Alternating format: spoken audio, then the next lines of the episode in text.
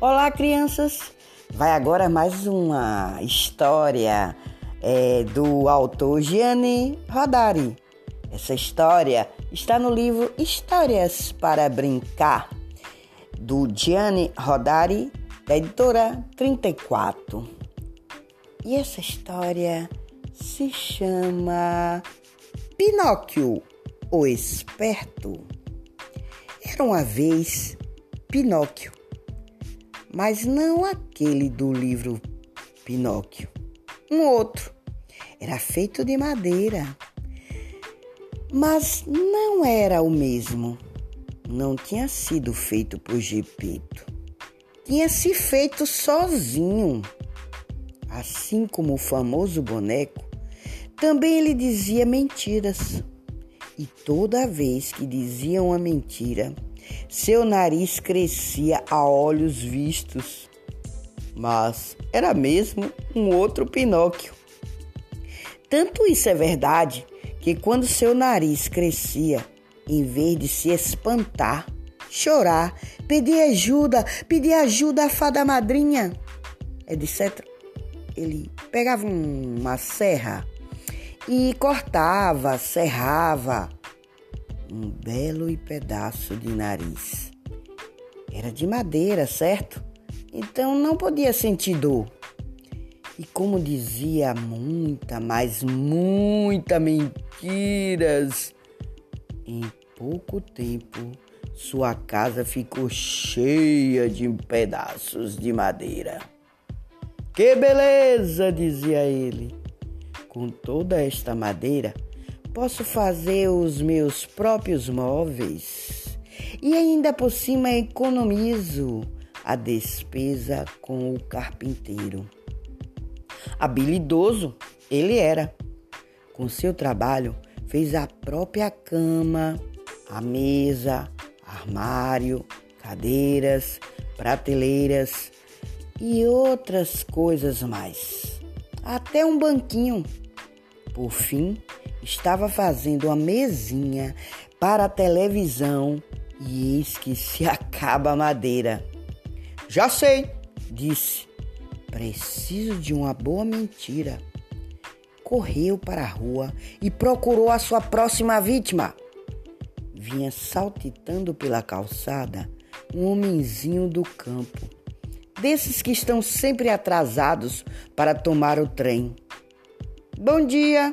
Sabia que você é mesmo um felizardo? Eu? É. E por quê? Ainda não sabe? Você ganhou 100 milhões na loteria. Deu no rádio e não faz nem cinco minutos. Não pode ser. Como não pode ser? Você, por gentileza, como se chama? Roberto, Roberto Relento. Viu? A rádio disse exatamente o seu nome, Roberto Relento. E que trabalha? Vendo salames, cadernos e lamparinas lá na minha cidade. Então não resta dúvida. É você, é você mesmo o ganhador. 100 milhões. Meus parabéns, viu? Obrigado, obrigado. O senhor Relento queria e não queria acreditar, mas estava emocionadíssimo e precisou entrar num bar para beber um copo d'água. Só depois de beber se deu conta de que não tinha comprado nenhum bilhete de loteria e, portanto, Aquilo só podia ser um equívoco. Mas essa altura, Pinóquio já tinha voltado para casa satisfeito.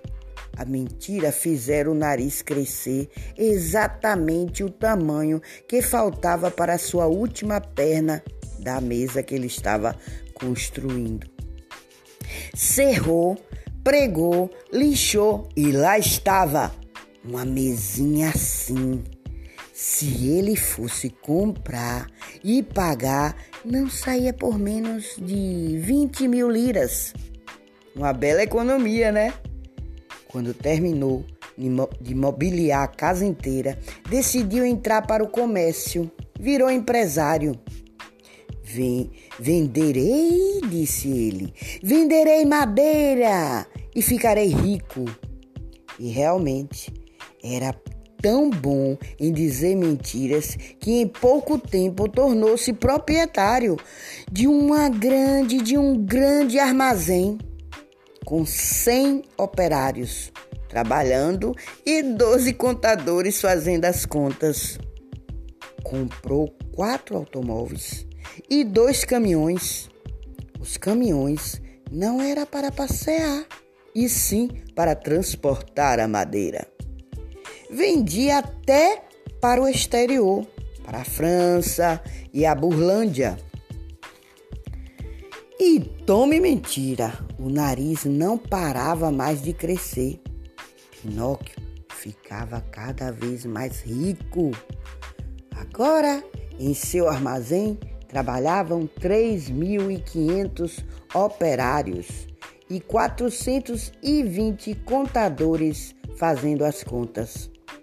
Contudo, de tanto dizer mentiras, sua imaginação já estava se esgotando. Para encontrar uma nova, precisava ir dar uma volta para escutar as mentiras de outras pessoas e copiá-las, dos adultos, das crianças. Mas eram mentirinhas de nada que só fazia o, é, o nariz crescer um poucos centímetros por vez. Então Pinóquio resolveu contratar um conselheiro por um salário, um salário fixo mensal. O conselheiro passava oito horas por dia em seu escritório inventando mentira, mentiras e anotando-as em muitas folhas de papel, que depois entregava ao patrão. Diga que foi você quem construiu a cúpula da igreja de São Pedro. Diga que a cidade de Folimpole tem rodinhas e pode sair passeando pelo campo. Diga que você foi até o Polo Norte, fez um buraco no chão e saiu no Polo Sul. O conselheiro até que ganhava bem, mas à noite, depois de inventar tantas mentiras, sofria de dores horríveis e dores de cabeça. Diga que o Monte Branco é seu tio, que os elefantes não dormem nem sentados nem de pé, e sim equilibrados sobre a tromba que o rio Pó está cansado de desaguar no mar Adriático e quer desaguar no Oceano Índico. Agora que estava para lá de rico, Pinóquio já não, se, não cerrava o nariz sozinho. Era auxiliado por dois funcionários especializados que usavam luvas brancas e uma serra de ouro. E esses funcionários, o patrão pagava duas vezes: uma pelo trabalho que faziam, outra para ficarem calados. Vez por outra, quando o dia era especialmente produtivo, também lhes pagava um copo de água mineral.